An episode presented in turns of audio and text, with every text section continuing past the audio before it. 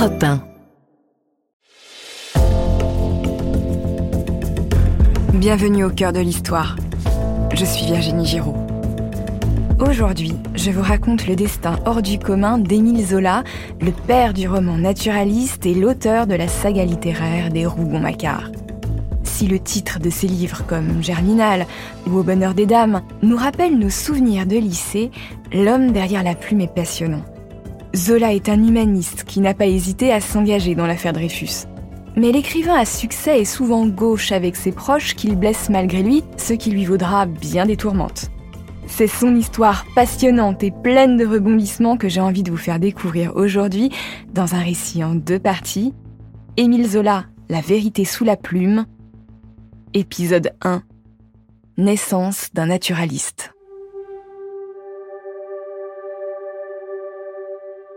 Nous sommes le soir du 29 septembre 1902 au 21 bis rue de Bruxelles à Paris. Émile Zola est rentré de sa maison de Médan avec sa femme Alexandrine. Des braises rougeoient dans la cheminée pour mieux supporter les premiers frimas. Le couple se met au lit. Après un sommeil agité, Alexandrine se réveille.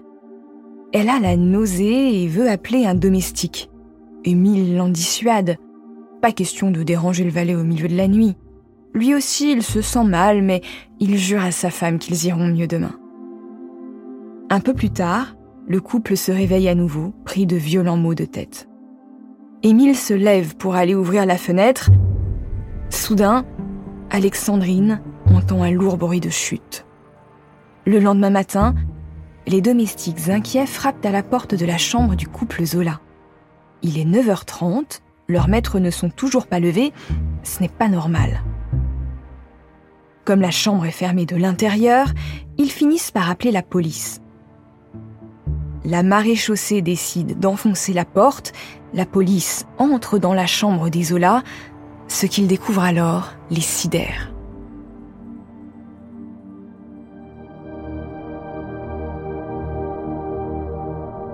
Le père du naturalisme aurait dû avoir une enfance heureuse. Il naît à Paris le 2 avril 1840.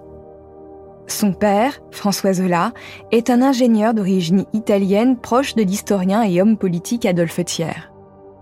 Sa mère, Émilie, est une toute jeune femme de 21 ans prête à se dédier à sa famille. Alors qu'Émile a 3 ans, la famille s'installe à Aix-en-Provence où François travaille au développement des réseaux hydrauliques provençaux.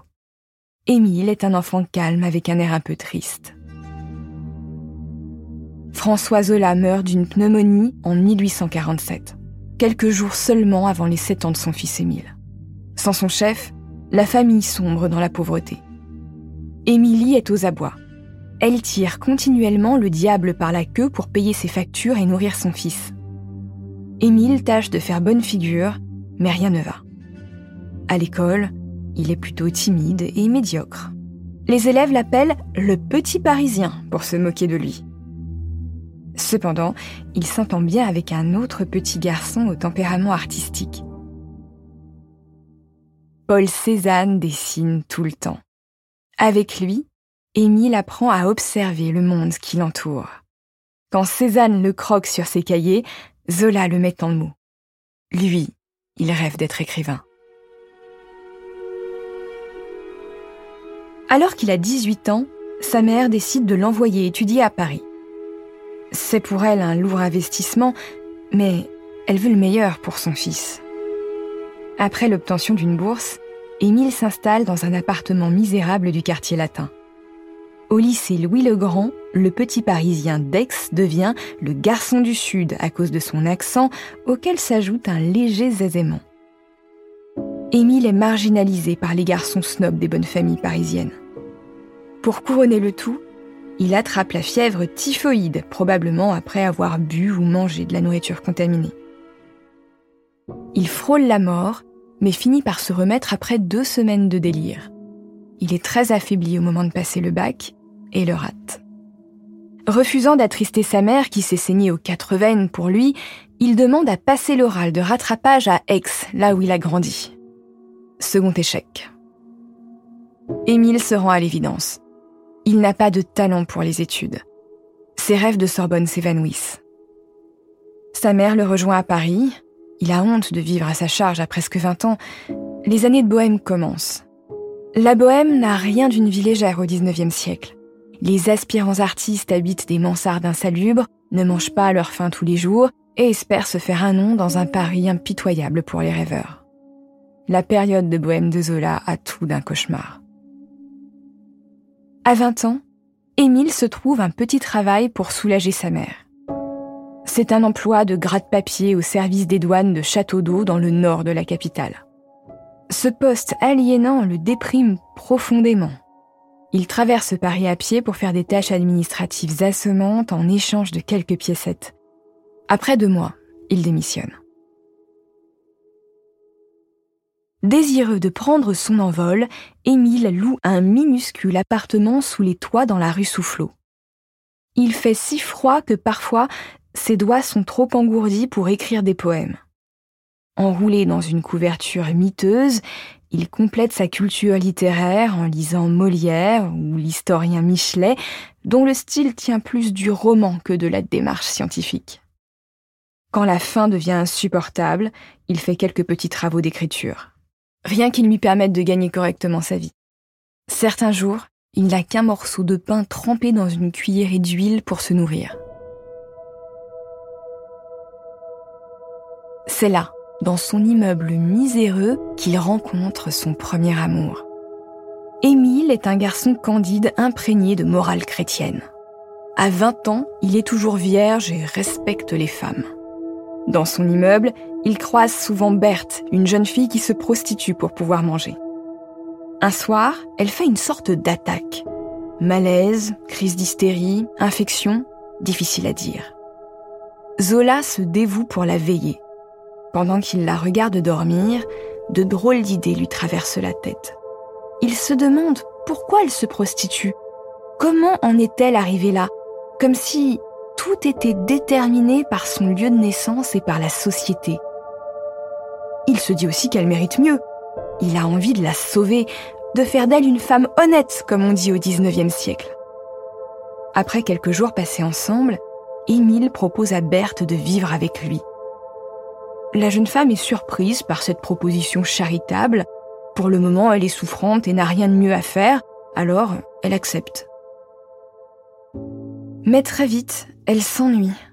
Elle déteste la vie avec Émile, la poésie, l'éloge de la vertu et du travail. Sitôt remise, elle le fuit pour reprendre sa vie et traîner dans les troquets. Zola est ravagée par cette rupture l'image de sauveur de fille perdue qu'il a voulu se construire vole en éclats. Et il juge Berthe bien ingrate. Mais à sa manière, elle lui a fait un cadeau. La déception sentimentale de Zola nourrit la plume de son premier roman, La Confession de Claude. L'histoire est celle d'un jeune homme provençal venu à Paris chercher l'amour et la gloire, Sauf que tout tourne mal et il se retrouve à entretenir une fille à partie qu'il s'est mise en tête de sortir de la rue. Toute ressemblance avec des personnages réels n'est pas fortuite. Zola tisse la trame de ses récits dans les mailles du réel. S'il parle d'une prostituée, elle sera réaliste et sordide. Pas question de glamouriser le métier, sa fibre naturaliste fleurit sur le purin du quotidien. Émile est en train d'accoucher de Zola, mais pour le moment, personne ne le connaît et son livre passe relativement inaperçu. Montrer la réalité. Voilà ce qu'il va faire. En 1867, il publie son premier succès d'estime, Thérèse Raquin. À 27 ans, Émile Zola raconte l'histoire d'un adultère qui vire au drame le mari trompé est assassiné par les amants qui, rongés de remords, finissent par se suicider. La société bourgeoise de la fin du XIXe siècle raffole de cette histoire où la morale triomphe. Même si Zola commence à être reconnu, il ne gagne pas encore assez d'argent pour en vivre. Il conserve l'emploi qu'il occupe désormais depuis cinq ans aux éditions Hachette, d'abord comme commis dans la librairie, puis comme attaché de presse. Là, il découvre ce qu'est le commerce, l'argent et les affaires. autant de connaissances qui nourriront sa prose. À la même époque, il rencontre une jeune femme prénommée Alexandrine. Comme Berthe, c'est une fille perdue pour la société du XIXe siècle parce qu'elle a eu un enfant hors mariage. Elle a choisi à contre-coeur d'abandonner sa fille, Gabrielle, et la confier à l'assistance publique pour avoir une chance de se réinsérer dans la société. Comme d'habitude, Zola la transforme en personnage de roman dans L'amour sous les toits qui paraît en feuilleton dans le Petit Journal, un quotidien républicain et conservateur. Contrairement à Berthe, Alexandrine tombe amoureuse de Zola et savoure l'idée d'une vie stable et honnête avec lui. Après s'être mariée, le couple s'installe dans un charmant appartement des Batignolles au nord-ouest de Paris. Leur logement est assez modeste, mais les amoureux sont entourés de leurs amis peintres, dont Cézanne.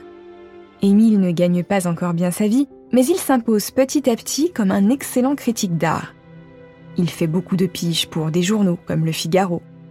Il y prend notamment la défense d'un nouveau courant artistique, l'impressionnisme, un nouveau mouvement pictural en opposition avec l'académisme. Il estime que le peintre Édouard Manet en est l'un des précurseurs, même s'il est vilipendé par la critique pour ses sujets sulfureux et quotidiens comme l'Olympia, cette prostituée nue sur son lit qui regarde le spectateur de manière troublante. Zola fait parler de lui en prenant la défense de Manet. Le peintre est déjà connu alors que le critique ne l'est que du milieu journalistique. Émile vante son naturalisme. Le peintre rompt avec l'académie en montrant la réalité telle qu'il la voit sans l'enjoliver. En somme, Manet peint comme Zola écrit. Depuis 1871, Zola travaille justement à son œuvre naturaliste, les Rougon-Macquart. Les histoires croisées de deux familles, riches et pauvres, soumises au déterminisme de leur classe sociale et de leur époque c'est une véritable peinture du monde, crue et sans complaisance. Les histoires paraissent en épisodes dans la presse avant la publication sous forme de romans. Cela lui permet de toucher deux fois plus de droits d'auteur. En 1877, à l'âge de 37 ans, Zola connaît son premier grand succès littéraire avec L'Assommoir, dont l'héroïne est Gervaise Macquart les lecteurs suivent la descente aux enfers de la lingère. Ses rêves de petit commerce bien à elle se dissolvent dans l'alcool qu'elle ingurgite. Elle perd le goût du travail, se prostitue et meurt dans la plus grande solitude. Zola prend l'habitude d'élaborer des dossiers avant d'écrire. Ceux-ci peuvent compter 1000 pages pour un roman qui en fait 350. L'écrivain se promène beaucoup à la Goutte d'Or, quartier pauvre de Paris, pour observer les ouvriers, les indigents, les rebuts de la société. Il constate de ses propres yeux les ravages de l'alcool. Les hommes sous du matin au soir abandonnent leur travail et les femmes finissent sur le trottoir. Si une bonne partie de la critique salue ce roman poignant, les anti-Zola émergent. Pour eux, il a l'écrivain de l'ordure et du putride. Il rend visible ce que personne ne veut voir. Chaque page sent le soufre et la charogne à cause de son écriture si précise que l'on s'y croirait. Les ouvriers, quant à eux, sont loin de voir en Monsieur Zola un défenseur de leur cause. Ils se sentent pointés du doigt comme des fainéants et des alcooliques. L'écrivain en est très attristé. Son objectif était en réalité de montrer que les pauvres sont des victimes du système capitaliste qui les exploite. C'est tout le paradoxe de Zola. Il blesse par sa plume alors qu'il rêve de sauver le monde en le lavant de ses vices à l'encre noire. Grâce à l'assommoir, Zola est devenu un homme aisé. Il achète une résidence secondaire à Médan, une jolie maison de maître qu'il appelle sa cabane à lapin pour la somme de 9000 francs, ce qui correspond environ à 37 000 euros aujourd'hui. Cette maison, il l'agrandira petit à petit grâce aux revenus générés par ses livres suivants. Zola reçoit désormais ses amis dans les Yvelines. Les jeunes auteurs naturalistes s'y pressent. Parmi les habitués de Médan, on trouve par exemple Maupassant et Huysmans. Cette joyeuse bande d'auteurs, très anti-bourgeois, bien que même en bourgeoisé, écrivent ensemble une série de nouvelles qui paraissent dans un recueil intitulé Les soirées de Médan, en hommage aux bons soins de la maîtresse de maison, Alexandrine, qui bichonne tous ses écrivains comme une mère.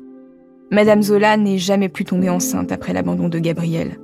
La vie du couple est donc tournée vers les amis. De retour à Paris pour le travail, Zola se lance dans des recherches pour son nouvel opus des Rougon-Macquart, la suite de l'Assommoir. Cette fois, il doit plonger dans un monde pour lequel il a une profonde aversion, mais il n'a pas l'habitude de reculer. Il veut toucher du doigt la réalité de ce milieu. Introduit par l'un de ses amis des soirées de Médan, Zola se présente devant un hôtel particulier situé au 98 boulevard Malzerbe. Il veut voir de ses propres yeux cette chose dont on lui a parlé. Sa timidité lui empourpre les joues alors qu'on lui ouvre la porte et qu'on l'introduit dans un salon. Ce qu'il souhaite tant voir n'est plus qu'à quelques mètres de lui.